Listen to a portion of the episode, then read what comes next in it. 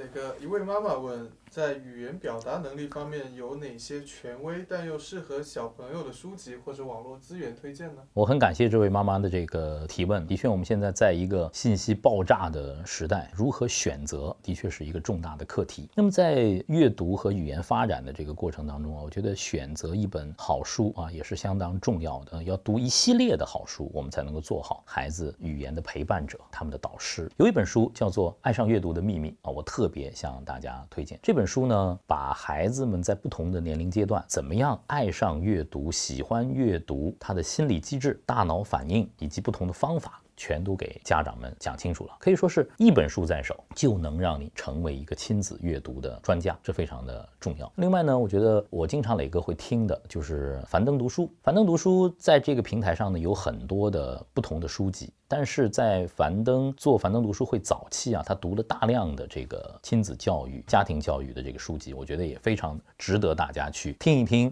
看一看啊。里头有一本书《你就是孩子最好的玩具》，给我的启发也非常大，也可以说是。家庭教育、亲子陪伴的宝典。那么，如果大家问我呢，我就举贤不避亲了。亲子语言类的书籍、幼儿语言类的书籍，磊哥通过中福会出版社出过一本《小小演说家》，已经发行了。另外呢，除了实体的书以外呢，还有线上的课程，大家呢也可以在线上跟着磊哥用十堂课来破解。演讲的密码，希望对大家呢有帮助。另外，我在想啊，语言呢，它毕竟是一个比较专业的领域，还是应该从比较专业的老师来着手，带着自己的孩子进入这个语言发展的天地。以前我在电视台，上海电视台的第一任首席主持人刘健和他的太太小磊老师创立的机构叫巨豆，他们出了一个儿童语言成长系列丛书啊，大嘴小嘴。我觉得这里头有很多的养料啊，也是值得家长们去认真翻阅，陪伴孩子去共同学习成。成长的。现在呢，在互联网上还有一个很火的 APP，叫做凯叔讲故事，我相信大家都不陌生。王凯是我的